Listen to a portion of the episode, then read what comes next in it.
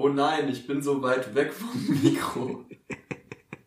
Boah, das ist total authentisch. Wir stellen gerade eine Szene nach für euch, damit ihr auch noch drüber lachen könnt, äh, in der Max einfach sehr weit weg saß vom Mikro und ich dann gesagt habe, dass ich jetzt alleine Mannequin bin. Und Max ist nur noch so ein Störgeräusch im Hintergrund, das so ein bisschen rauscht dazu, während ich hier weise Dinge verbreite. Und dann mussten wir es rausschneiden, weil wir wieder über unsere Hörerinnen und Hörer gelästert haben. Ja.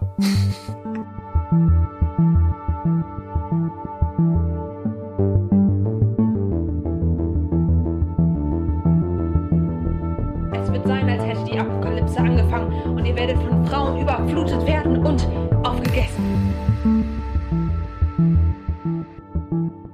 Was sind denn das für Klingeln, die ich da im Hintergrund höre? Sind das etwa Weihnachtsglocken, weil alles schon so weihnachtlich ist und wir schon unsere Weihnachtsmützen und Rentiergeweihe aufhaben? Mehrere. Mehrere Jeweils mehrere Weihnachtsmützen und Rentiergeweihe. übereinander. Übereinander. Ich habe praktisch so einen Irokesen aus Rentiergeweihen. Und auf Wie- den jeweils Enden dieser Geweihen sitzen noch kleine Mützen. Kleine mit Figuren noch von Sascha Lobo Glocken. mit kleinen Irokesen nochmal. Es ist so süß. Oder? Max sieht sehr niedlich aus. Ja, ihr hört uns, wenn das Schlimmste bereits geschafft ist, beziehungsweise Weihnachten. Weihnachten zwischen den Jahren. Ähm, habt ihr schon, äh, ihr habt hoffentlich schon eure Geschenke ausgepackt, eure Carrera-Bahn geölt und euch äh, irgendwie es nett gehabt. Ja, das äh, wäre schön. Wir, weißt du schon, was du geschenkt bekommst? Bist du in so einer Familie, wo man vorher gefragt wird, was man will und dann kriegt man das so auch? Also man äußert so Wünsche, manchmal kriegt man was davon und manchmal kriegt man was ganz anderes und manchmal Gar nichts. Nein, das ist noch nie vorgekommen bisher. Mhm. Aber ja, ich habe heute schon in der Uni relativ random was geschenkt bekommen, aber ich soll es noch nicht aufmachen, wurde mir gesagt. Du hast in der Uni was von wem? Vom Prof? Danke, dass Sie das. Seminar tragen. Aber noch nicht aufmachen. Nein, nein, nein, nein, nein, nein, von einem Kommilitonen. Der meinte so, guck mal hier, da haben wir uns neulich drüber unterhalten, aber er wollte mir nicht sagen, was das ist. Und dann hattest du kein Geschenk Ja, und das hast war- ihm das dann das komisch. Geschenk ins Gesicht geschlagen und gesagt, es war nicht die Absprache. Wir hatten gar keine Absprache. Die Und keine Absprache heißt kein Geschenk. Tja, gut, dass wir uns abgesprochen haben. Auch in der letzten Folge. Wir machen lauter In- Insider-Witze über die letzten Folgen. Treue lohnt sich. Ihr kriegt, das, diese Insider-Gags sind wie so Treuepunkte bei Rewe oder so. Die Männerkitsch Payback-Karte Ja, genau. gibt's bald. Dann kriegt ihr viel Humor zurück, Ja. wenn ihr, kriegt ihr Humorrabatte.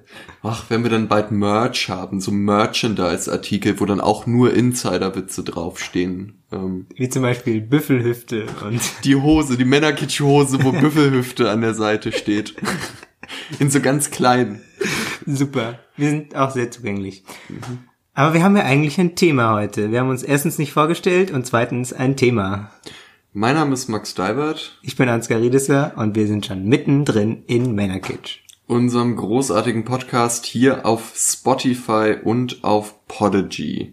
Mm, Wir haben ein Thema und zwar Tränen beziehungsweise Weinen. Richtig. Ähm, als Anlass dafür war äh, oder den Anlass gegeben hat uns ein Essay, ein Radio-Essay, der ähm, den Essay-Preis gewonnen hat von der Literaturzeitschrift Edith ähm, und der jetzt im SWR 2 ausgestrahlt wurde. Wir haben euch da den äh, Link auf unserer Männerkitsch-Seite äh, geteilt. Wenn ihr äh, den noch nicht gehört habt, dann könntet ihr jetzt zum Beispiel die Folge pausieren und euch den mal schnell anhören. Und ja, und wenn ihr es schon gehört habt, seid ihr toll. Wie Genau. fandst du es? Ich fand den sehr gut eigentlich, diesen Essay, weil ähm, da äh, viele verschiedene Textformen eigentlich so ähm, oder Textarten vielleicht so kombiniert werden. Also es gibt ähm, Passagen, in denen äh, so recherchierte Fakten ausgebreitet werden. Also so zum Beispiel, ähm, dass äh, Tränentattoos äh, nicht nur äh, von Gefängnisinsassen äh, sich ins Gesicht tätowiert werden, um zu zeigen, ich glaube, wie viele Jahre man im Gefängnis war. Also wenn man fünf, dann hätte man fünf Tränen, fünf Jahre im Gefängnis, fünf Tränen. Und wenn man lebenslang ist, dann ist das ganze Das Gesicht ganze Gesicht einfach voll. voller Tränen. eine neue Art von Blackfacing. wow, problematisch. ähm, oder man macht sich halt rot oder so. Oder man auch ist schon problematisch. schwarz. Oh, auch problematisch. wow. Hallo. Nein, macht man alles nicht, sondern äh, dass eine weitere Bedeutung davon ist, ähm, dass man äh, dass Gefängnisinsassen von anderen Insassen dazu also männliche Gefängnisinsassen dazu gezwungen werden, sich Tränen ins Gesicht tätowieren zu lassen, um zu zeigen, dass sie verweichlichte Männer sind, also um ihre Männlichkeit in Frage zu stellen. Weil sie in irgendeiner Art von Abhängigkeit von den anderen Männern ihren Gefängnisaufenthalt überlebt haben. Genau. Ähm, also es gibt solche recherchierten Fakten, die uns auch dann für den Podcast hier interessieren. Dann gibt es ähm, Teile, in denen literarische Werke zitiert werden, also zum Beispiel äh, Alice im Wunderland wird viel zitiert, äh, wo der Erzähler oder Alice selbst ähm, immer negativ bewerten, ähm, wenn Alice weint, was mir auch nicht so präsent war. Also ich habe das zwar gelesen und fand das äh, überraschend brutal immer wieder, aber ähm, Ja. das war mir nicht mehr im Kopf, dass da Weinen so äh, negativ bewertet wird. Das gibt es und dann gibt es auch so eine fiktive ähm, Szenerie, die das alles so zusammenhält, wo ähm, diese Erzählstimme ist es vielleicht in diesem Essay ähm, erzählt, wie sie sich als Kind von einem sehr belesenen Tätowierer äh, eine ähm, Crimey River, glaube ich, auf die Hand tätowieren lässt. Mit Zaubertinte, die man nur sieht, wenn man es drauf regnet. Was ich eigentlich ein sehr schönes Bild finde. Das ist ein sehr schönes Bild. Es geht äh, in weiten Teilen, wie er jetzt auch schon angeteasert wurde, schon um äh, den Einfluss der Erwachsenenwelt auf die Kinderwelt nicht zu weinen. Also Ja. gerade am äh, Anfang des Essays, ähm, wo äh, dann der Großvater der Erzählerin ihr sagt, dass sie nicht weinen soll. Und äh, mit Alice im Wunderland hat man ja auch eine Kindergeschichte, die praktisch den Kindern, die es lesen, suggeriert, dass sie nicht weinen sollen.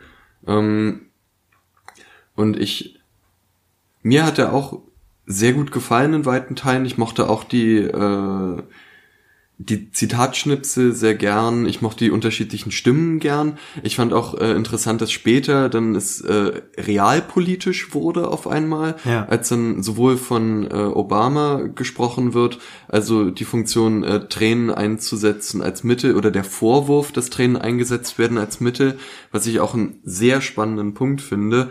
Und ähm, also jetzt vor allem in der Politik, aber auch, aber es gibt ja auch den gleichen Vorwurf in Beziehungen zum Beispiel, äh, dass Tränen manipulativ eingesetzt werden. Ähm, und da waren dann auch, äh, da wurden auch Zitate von Angela Merkel äh, eingespielt.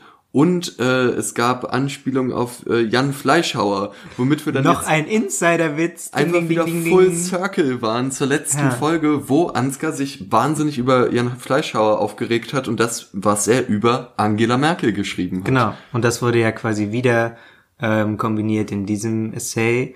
Und zwar, ähm, dass Merkel zum Beispiel äh, zitiert wird mit Sätzen, in denen sie äh, so Härte demonstriert, eigentlich auch gegen sich selbst. Also dass sie zum Beispiel sagt, dass eine Bundeskanzlerin sich bei der Arbeit erholt äh, und solches Zeug, ähm, wa- was tatsächlich ziemlich absurde Sätze sind eigentlich ähm, wo sie also gerade quasi aussagt, dass sie ähm, nicht weint, so auf, also jetzt, wenn man das auf dieses Weinen-Thema oder auf diese Radical Softness, wie das dann am Ende genannt wird, dieses Essays, bezieht, dann ähm, demonstriert sie ja gerade, dass sie das nicht ist.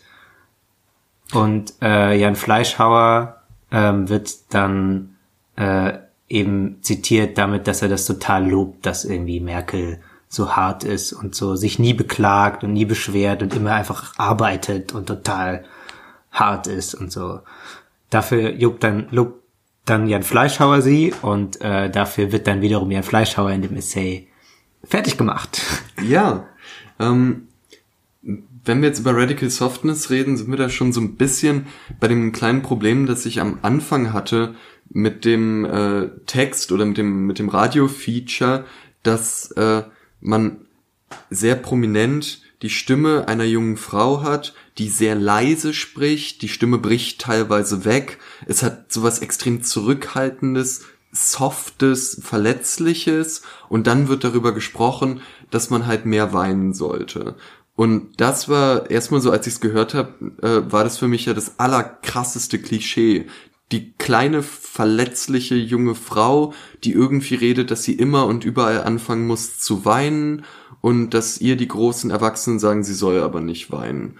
Und da habe ich mich erstmal gefragt, okay, wo, also wo räumt denn jetzt dieser Text mit irgendwas auf, wenn er mir erstmal nur voll das Klischee so ins mhm. Gesicht batzt.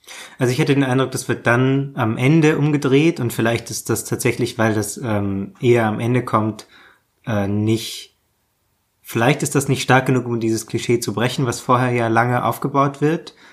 Ähm, weiß ich denn? nicht genau, dass eben über äh, Radical Softness gesprochen wird und dass es eben eine Waffe sein kann quasi und das da wird dann so am Ende ähm, gibt es so die Vorstellung, dass so quasi Tränen dann auch ähm, so Männer wie ein Fleischhauer wird, glaube ich, sogar gesagt, äh, wegschwemmen können. So, also dass es auch eine politische Relevanz kriegt und eine politische Kraft wird eben, ähm, dass man eben Schwäche zulässt und soft ist und dass das dann quasi wieder das Klischee umdreht und ähm, positiv wendet quasi.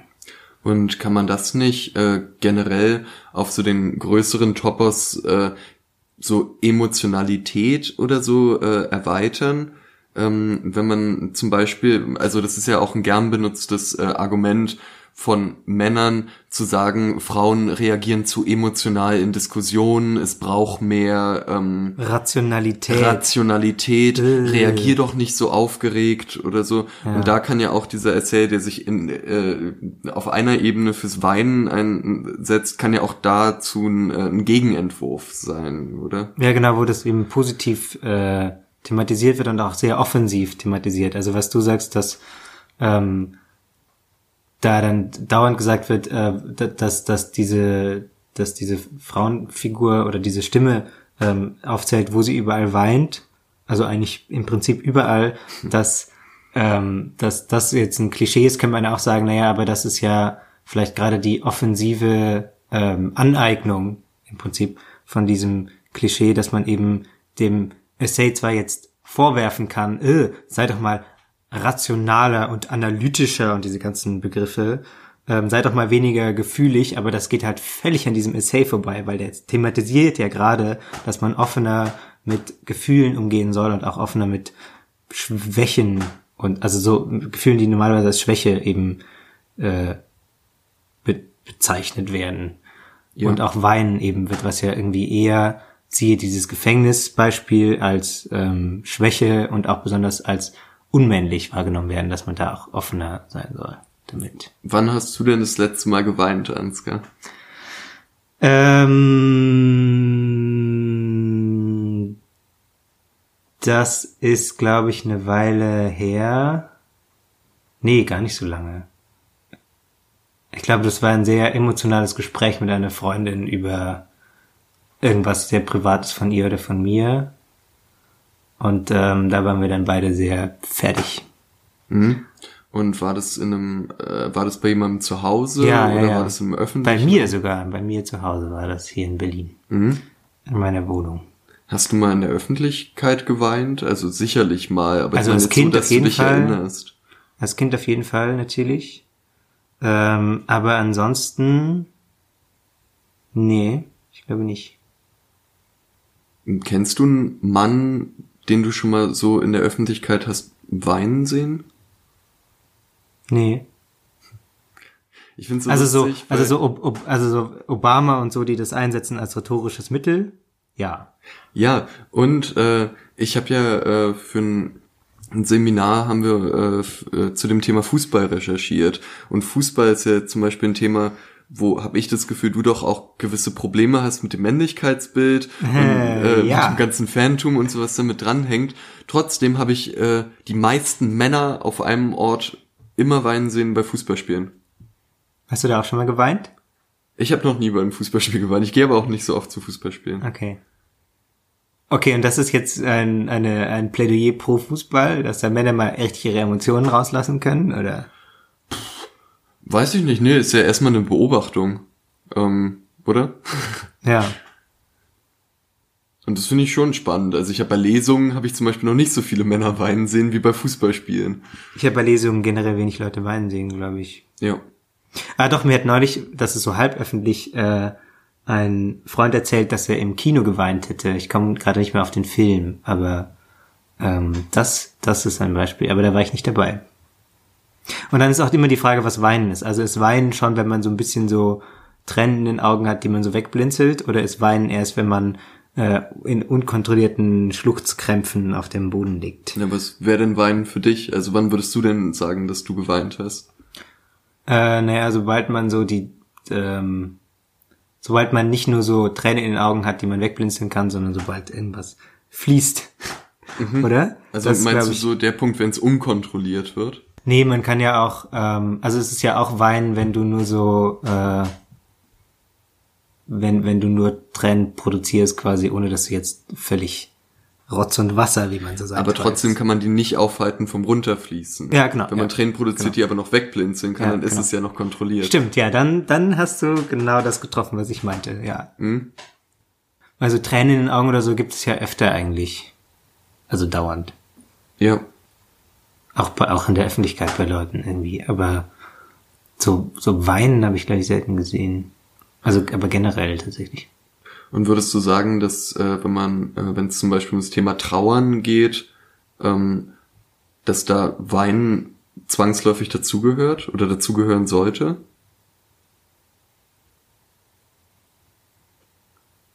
Vielleicht kann man Also das gar glaub, nicht so allgemein sagen. Das kann man, glaube ich, nicht so allgemein sagen, aber ich glaube, das ist schon, ähm, es ist schon, glaube ich, ein, kein schlechtes Zeichen, wenn man, wenn man weint, so, weil das zum einen, äh, da weil man ja zum einen dann anerkennt, wa- was für eine schwere Situation das ist und das eben, das ist dann eben, und das ist vielleicht auch ein Aspekt von Radical Softness so, weil das dann eben äh, nicht mehr also wenn man auch anerkennt, dass man keine Kontrolle hat über die Situation, dass man anerkennt, dass es irgendwie, äh, dass man diese ganzen Emotionen hat, mit denen man vielleicht auch nicht umgehen kann, äh, und dass man irgendwie so, so für einen Moment die Kontrolle abgibt und so sehr dazu steht, dass, ähm, dass man gerade zum Beispiel überfordert ist.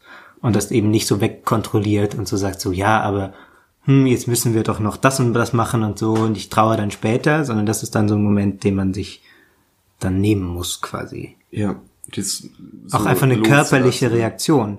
Das ist eine sichtbare körperliche Reaktion. Weil ich hatte öfter schon den Eindruck, ähm, und das kommt auch in dem Essay vor, dass äh, diese Er- Erzählstimme sagt, oder diese Erzählerin sagt, äh, dass sie sich wünschen würde, dass ihre Mutter ähm, weint, wenn ihr danach, wenn sie sich danach fühlt. So, dass sie das zulässt. Ja. Und sie sagt auch, als es um die Politiker geht, die weinen, dass die ja weinen, aber dabei immer noch sprechen können müssen. Ja, dass genau. es nur dann gutes Politikerweinen ist, wenn sie es äh, schaffen, aber ihre Rede weiter fortzuführen, während die Tränen fließen. Ja. Also dass das dann praktisch äh, ja kontrolliertes Weinen Ja. ist.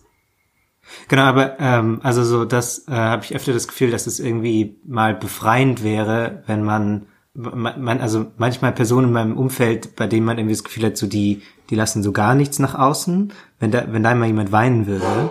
Ich find's witzig, weil äh, wir die ganze, also ich habe ja jetzt versucht, hier schon so ein paar Fragen zu stellen, aber trotzdem theoretisieren wir gerade die ganze Zeit sowohl Ja. über den äh, Radio-Essay als auch über Sachen, die wir irgendwo mal gelesen oder von anderen gehört haben. Weil wir nicht weinen, weil wir so rational sind und Ja. uns vorher noch drüber lustig machen. Da hast du recht, ja. Oder?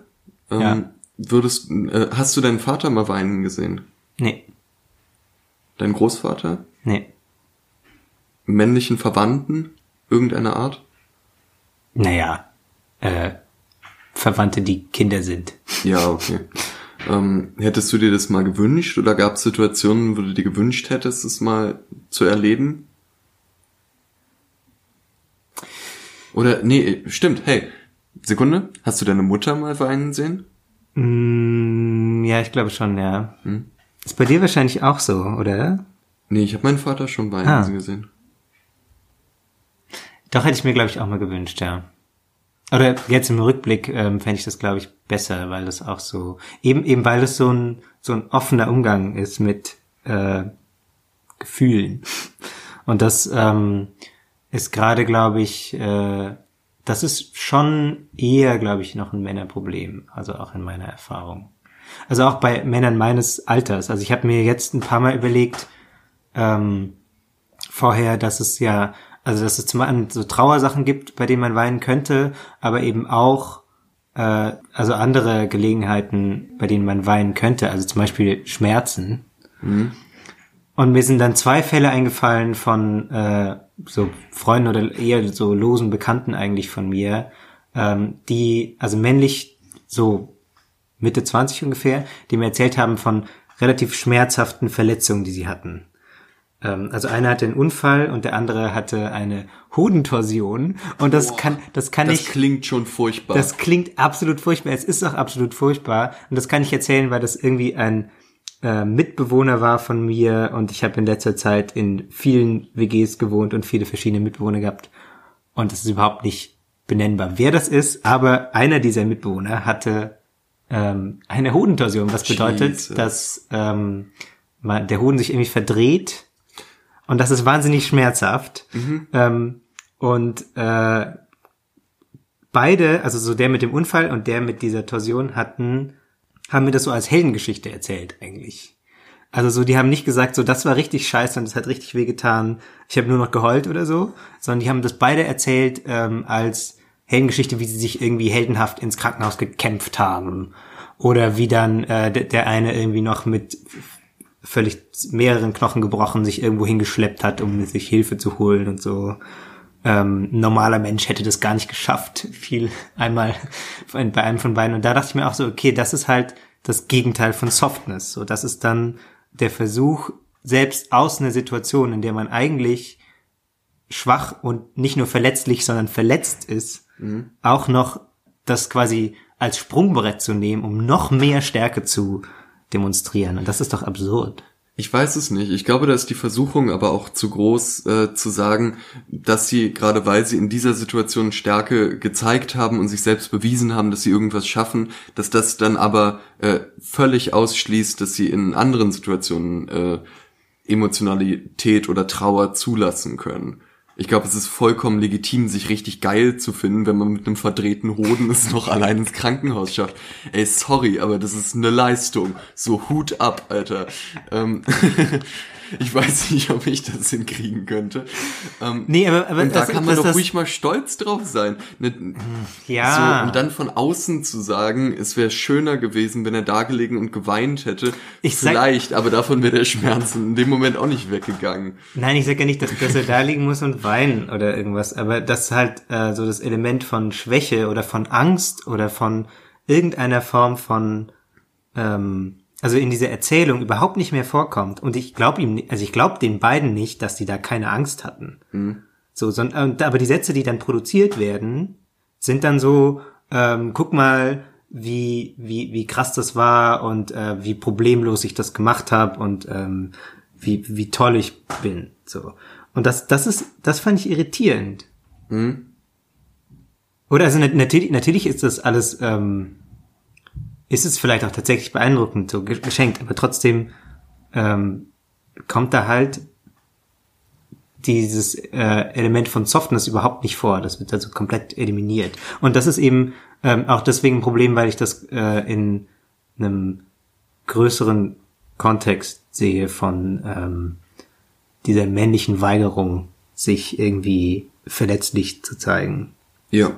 Auch wieder ja, ein Klischee, aber eins, was eigentlich zutrifft. Genau, voll das Klischee, ähm, was ja jeder so kennt, dass halt Frauen eher Emotionen zeigen, beziehungsweise emotionaler sind und Männer das halt eher nicht zeigen und äh, sowas nicht haben. Das ist ja das Klischee schlechthin, ja, oder? genau. Ja, genau. Das ist so das eins der Grundklischees zwischen diesen Männern und Frauenrollen. Aber es trifft halt, also es ist trotzdem noch sehr wirkmächtig so. Mhm ja, und wenn Männer mehr weinen, vielleicht hilft das ja schon mal da ein bisschen gegenzuarbeiten. Aber ich habe noch gar nicht die Gegenfrage gestellt. Wann, weißt du, du denn noch, wann du das letzte Mal geweint hast? Ähm, ja. Ich habe auch Ich habe wirklich eine sehr lange Weinpause gehabt. ah, ähm, also ich habe sehr lange zwischendurch nicht geweint und ähm, dann jetzt aber vor relativ kurzer Zeit dann doch mal. Okay.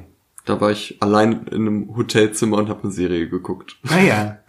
Okay. Ich finde, True Detective. schon, wenn man es hört, will man anfangen zu weinen. Allein im Hotelzimmer. Allein abends im Hotelzimmer und ich habe eine Pizza geholt und die in meinem Hotelzimmer gegessen, aus dem Karton raus. Okay, ja, das ist eine klassische Weinsituation. Ist eine klassische Weinsituation. Und davor habe ich, glaube ich, fast sieben Jahre nicht geweint. Krass.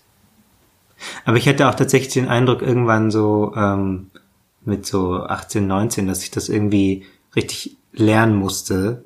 Auch dann so, ähm, wenn man eben in genau so einer Situation ist, dass man irgendwie, was weiß ich, äh, allein in einem Hotelzimmer überfordert ähm, und eine traurige Serie guckt, dass man dann auch zulässt, dass man weint. Weil, also ich hatte richtig das Gefühl, ich muss mir das so wieder frei boxen.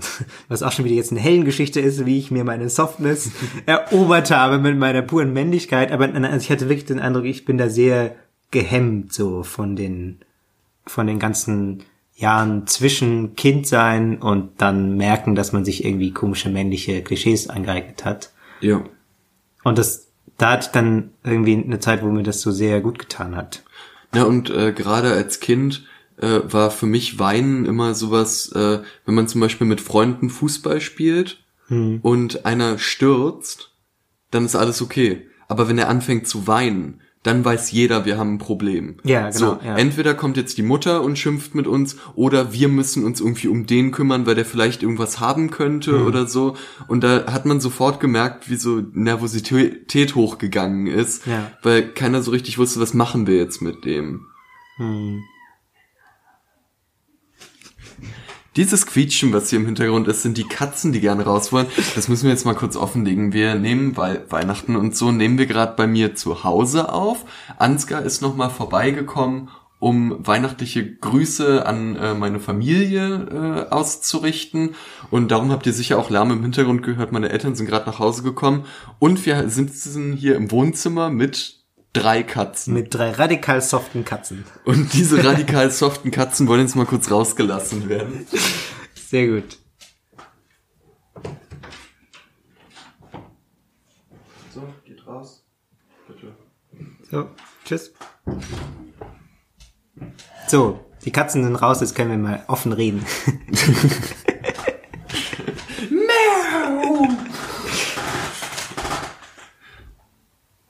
Ja, gibt's, äh, wir haben jetzt über Tränen gesprochen nach Weihnachten. Vielleicht, weil Weihnachten für viele Menschen ein Fest ist, wo man viel über die Familie nachdenkt, wo man auch viel über Verletzungen vielleicht nachdenkt, die stattgefunden haben oder die irgendwie noch unter der Oberfläche lauern. Ähm, da wäre doch dann als Gegenentwurf Radical Softness äh, vielleicht man eine Idee, ähm, muss gar nicht heißen, dass man sich mit allen im Kreis setzt und die ganze Zeit weint, kann es aber heißen, ähm, muss auch nicht heißen, dass es Um den hilft. Christbaum rum. Um den Christbaum rum, muss auch nicht heißen, dass es hilft, aber äh, denkt doch einfach mal über die Feiertage ein bisschen über Radical Softness nach. Vor allem, weil ihr diese Folge erst nach den Feiertagen hört. Ja, das stimmt. Denkt doch mal über Silvester über Radical Softness nach, während ihr böllert. Während ihr böllert und ja, Böller in Hundehaufen steckt und überall Hundekacke hinfliegt. Hm, stilvoll, Max. Sehr Danke. stilvoll. Die Katzen sind ja raus, dann kann man solche Gags machen. Ja. das ist kompletter Stilverlust, seit die Katzen raus sind. Ja. Ähm. Niveau, Stil, alles weg mit den Katzen. Ja. Habt einen guten Rutsch ins neue Jahr. 2020, äh, ein weiteres Männerkitsch-Jahr ist um. Wir müssen noch übrigens eine kleine Bilanz ziehen, weil wir haben Anfang dieses Jahres gesagt, äh, dass wir das Jahr des Mannes ausrufen. das war noch ein Gag. Ähm, jetzt erschreckenderweise hatten wir gar nicht so wahnsinnig Unrecht, glaube ich. Mhm. Weil viele Männer wieder sehr wichtig waren und wurden und so. Ja. Louis C.K. macht wieder Touren, Mhm. Ähm. Harvey Weinstein hat sich freigekauft, freikaufen lassen von seinem Studio. freikaufen lassen. äh, Boris Johnson und Donald Trump ziehen mehr Aufmerksamkeit auf sich als jemals Jeffrey Epstein hat sich nicht das Leben genommen. Oh yeah. Davon fangen wir nicht an. äh, ja, Jens Spahn äh, War einfach da. lab labert über Sachen mit Abtreibung, was er vielleicht auch nicht unbedingt in der Form machen sollte. Also es ist schon auf eine traurige Art ein Jahr, des, ein weiteres Jahr des Mannes geworden. Und Jan Fleischhauer schreibt immer noch. Richtig. Wir werden schauen, wie das nächste Jahr wird. Wir haben mit diesem Podcast es geschafft, noch ein paar mehr Leute um uns zu ringen. Wir haben mehr Zuschriften gekriegt als im letzten Jahr. Wir durften Interviews geben für äh, Zeitungen beziehungsweise Magazine. Vielen Dank dafür. Vielen Dank dafür. Und äh, sind, können damit doch eigentlich ganz happy sein, wie das Jahr für Männerkitsch gelaufen Ja. ist. Und äh, wir werden ins neue Jahr auch voller Energie starten, weil wir nämlich am 16. Januar mit Männerkitsch live äh, noch einmal nach Leipzig kommen werden, wo wir Ja, uns sehr back in town. The boys are back in town. Ja, freut euch schon mal. Vielleicht bringen wir eine Katze mit. Und ihr könnt alle eure Freundinnen und Freunde mitbringen und dann machen wir uns einen richtig netten Abend. Und weinen vielleicht zusammen. Ja. Bis dahin, macht's gut. Bis bald.